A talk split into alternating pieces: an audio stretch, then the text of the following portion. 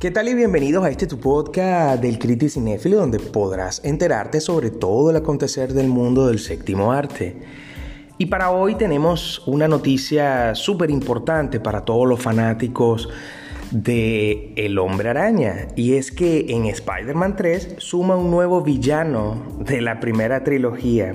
Sí, señores, el actor William Dafoe se une al Spider-Verse y habría fichado para Spider-Man 3 donde volverá a dar vida al Duende Verde.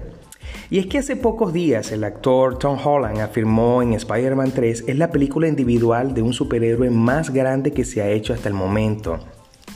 Y tras conocer todos los cameos y apariciones que se han ido anunciando, esto sería cierto. La tercera película protagonizada por Holland traería de regreso a los personajes más populares de las anteriores entregas en Spider-Man. Esto incluye las versiones de Peter Parker, de Andrew Garfield y Tobey Maguire. Además, villanos que ya hemos visto en la gran pantalla y tendrán una nueva oportunidad de atormentar al trepamuros. Todo empezó después de que se confirmara de que Jamie Foxx volvería a dar vida al villano Electro. Ahora se confirma que otro ícono enemigo de Peter Parker tendrá una gran aparición en la cinta.